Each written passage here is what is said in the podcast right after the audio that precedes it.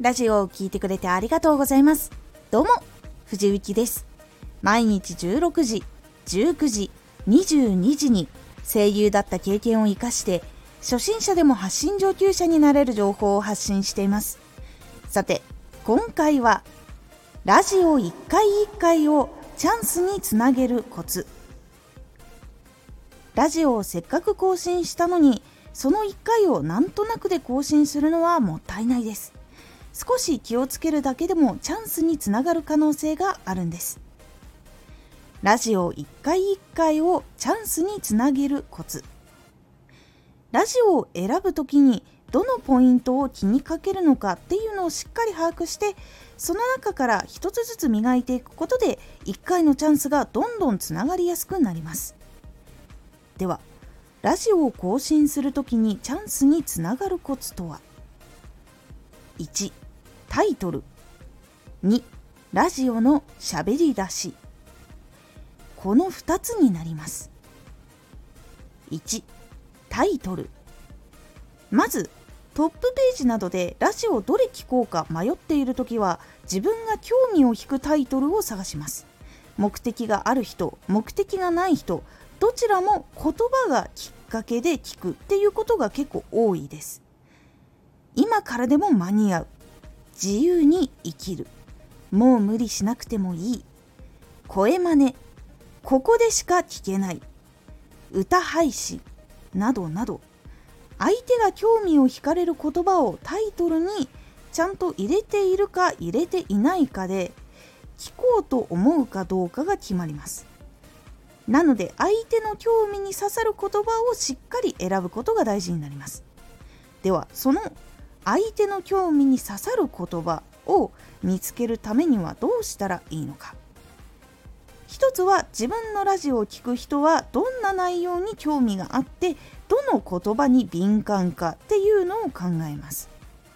2つ目は自分が以前気になっていた言葉そして今気になっている言葉などを考えてみてください。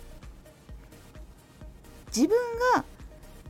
ラジオを聴いている人と同じ立場もしくは近い距離にある場合は自分がヒントになることができるんですが自分がそういうのを経験したことがないという場合はできるだけ聞きに来ている人のことを情報を集めてどういう内容が聞きたいのかなとかどういう言葉っていうのがすごく気になるのかなっていうのを情報を調べるようにすることでかなり興味に刺さる言葉っていうのを見つけられるようになります。自分が参考にできる場合は自分が興味を持っていた時どんなタイトルのものを見たかどんなタイトルのラジオを聞いたかっていうのを思い出すことでかなりヒントになります。そこで言葉を見つけて実際に自分がラジオを作る時にタイトルに入れ込むっていうことをするようにしましょう。2ラジオのしゃべり出し。ではタイトルで聞きに来た人が今度フォローをするかラジオを聴き続けるかっていうことを決めるポイントがラジオのしゃべり出しです。ここでしっかり相手をつかまないとなかなか難しいです。なので頭では短く相手が興味を持つ内容をしっかり切り取ってお伝えする。もしくはこの後の内容が聞きたくなるように紹介をしていく。ということが大事になります。自己紹介を含める含めないっていうのも含めて自己紹介があった方がその後の内容を伝える時にとてもよく影響をもたらしてくれるなら自己紹介を入れる。逆に自己紹介があることでタイトルとか内容とかまで少し時間がかかってしまってない方がいいかもしれないと思った場合はできるだけ早く内容に行くっていうようにして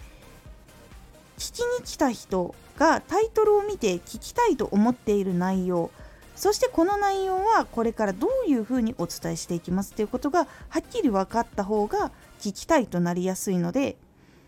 喋り出しのつかみっていうのは短くだけど相手にしっかり伝わるように言葉を選んで組み立てるということが大事になっていきます。それがあることでじゃあこのラジオこのまま最後まで聞こうかなって思ったりしてくれます。ラジオをこのまま聞こうかなって思ってくれるとフォローしようかなって考える時間も増えます。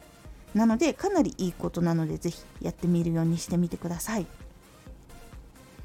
このタイトル「ラジオのしゃべり出し」これを一回一回ラジオ更新する時に今できる全力でやっていくことで結構変わっていきますのでチャンスをどんどんどんどんつなげられるようにぜひ磨いてみるようにしてみてください。今回のおすすめラジオ伝える時はしっかりデメリットも伝えよう。デメリットもしくは自分が知らなかった損をするかもしれないということを知ることで人は向き合い方が変わる。のでラジオの聴き方も変わるというお話です。このラジオでは毎日16時19時22時に声優だった経験を生かして初心者でも発信上級者になれる情報を発信していますのでフォローしてお待ちください。毎週2回火曜日と土曜日に藤雪から本気で発信するあなたに送るマッチョなプレミアムラジオを公開しています。有益な内容をしっかり発信するあなただからこそ収益化してほしい。そして多くの人に聞き続けられてほしい。毎週2回火曜日と土曜日。ぜひお聴きください。Twitter もやってます。Twitter では活動している中で気がついたことや役に立ったことをお伝えしています。ぜひこちらもチェックしてみてね。コメントやレターいつもありがとうございます。では、また!